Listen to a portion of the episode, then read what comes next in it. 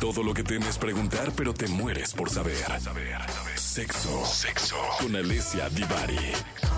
En Jesse Cervantes en Exa.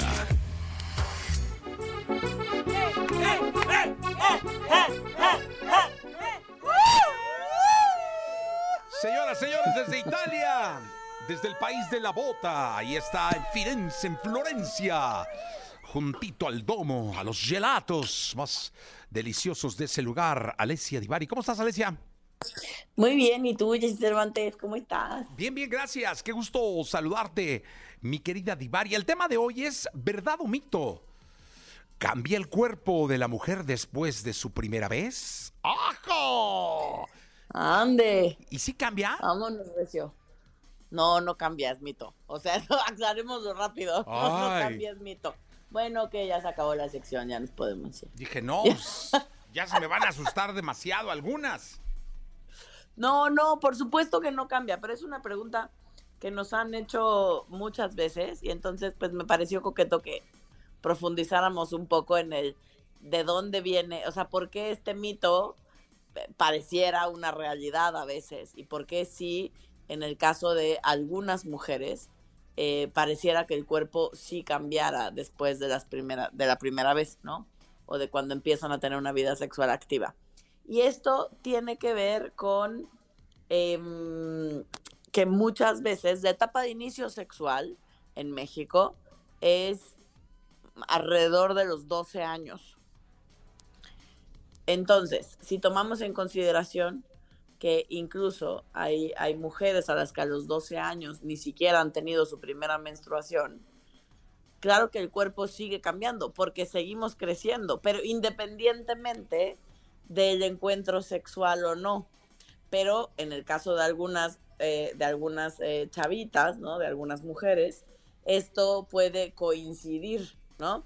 Decían, se te ensanchan las caderas, te crecen los pechos. Son todos básicamente los caracteres sexuales secundarios a los que las mujeres vamos a tener, ¿no? O tenemos a lo largo de nuestro proceso eh, biológico sexual que puede coincidir, insisto, con esa primera vez. Y entonces, como antes las mujeres las casaban súper jovencitas, eh, y entonces empezaban a tener encuentros sexuales, digamos, permitidos desde a una etapa eh, bastante joven, eh, esto son los cambios que se notaban, básicamente, ¿no? De ahí viene el que pareciera una verdad, pero en realidad es un mito, porque no es el hecho de tener un encuentro sexual lo que hace que el cuerpo cambie. El cuerpo no le pasa nada.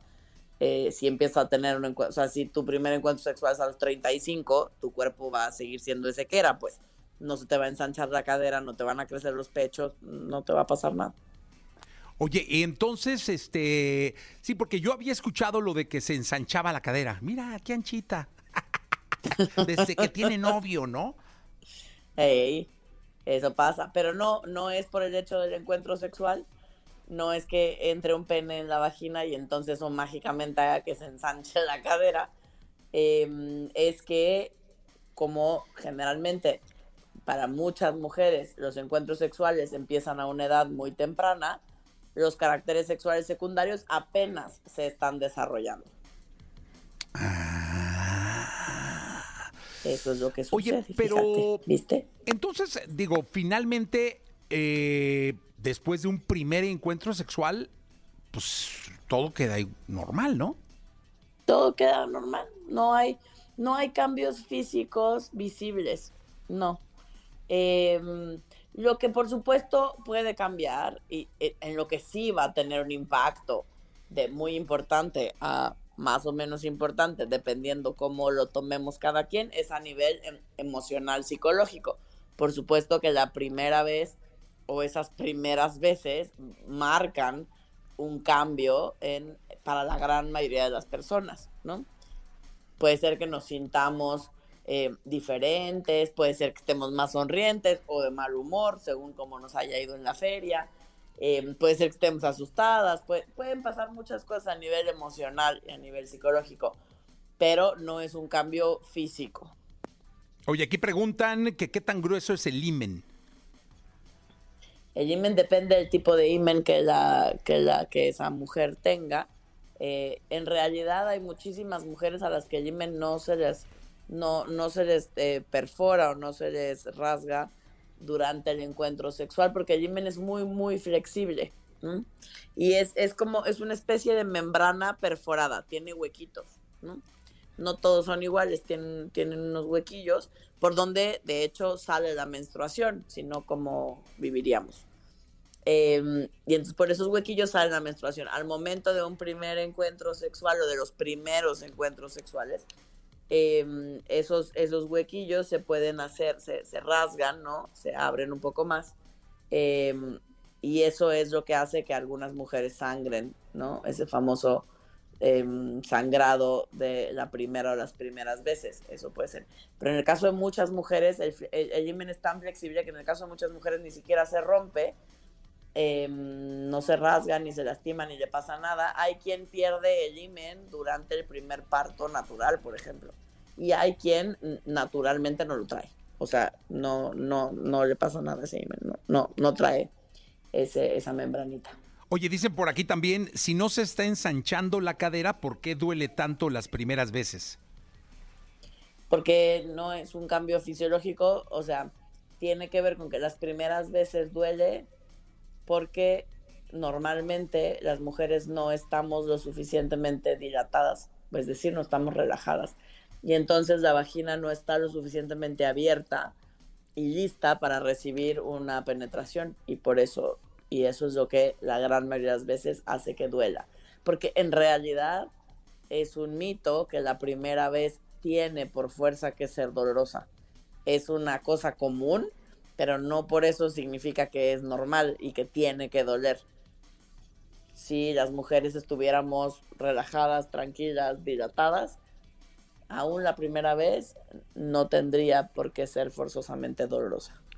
Dicen que sí, tener un hijo sí ensancha la cadera. Eh, Fíjate cómo se preocupan porque se les ensancha la cadera, ¿eh? no, el cuerpo está diseñado solito, biológicamente nuestro cuerpo. O sea, lo que sucede es que sí, la pelvis se mueve, se abre conforme van pasando los meses del embarazo, la pelvis se va abriendo, los huesos se van, se van abriendo para poder abrir el canal de parto y que ese bebé salga. Eh, pero el cuerpo regresa a su estado basal, al estado previo al embarazo. Dicen por aquí, digo, no estoy dando los nombres, pero sí las preguntas.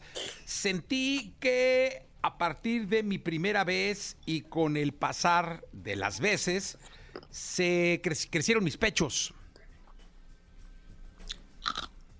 Pues pueden ser por muchas razones, pero no por el... ¿Qué estás comiendo?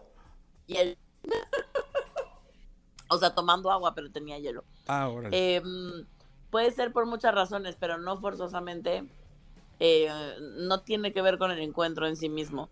O sea, puede ser que, como decíamos, estabas en un cambio, estabas tomando hormonas, o sea, hay otra serie de cosas por las cuales te pueden crecer los pechos, eh, porque engordaste, porque estás tomando algún tipo de medicamento. Eh, me explico que, no tiene que ver, eh, porque, porque estás dando, te está, preparando para lactar tu cuerpo, em, pero no forzosamente em, no está ligado al encuentro sexual. Ok, Ok, bueno, pues acá ya no, hay más preguntas por allá, eh, Yanisita, sí hay más preguntas, eh, pues o mándenlas o háganlas, porque si no, en lo que las escriben, hazlas, hazlas, Yanisita, sí, por favor, si fueras tan amable. Hola, buenos días. Una pregunta que hay por acá es que si en los hombres algo cambia una vez que inician su, su vida sexual. No, tampoco. O sea, igual que en las mujeres, no cambia nada físicamente, ¿no?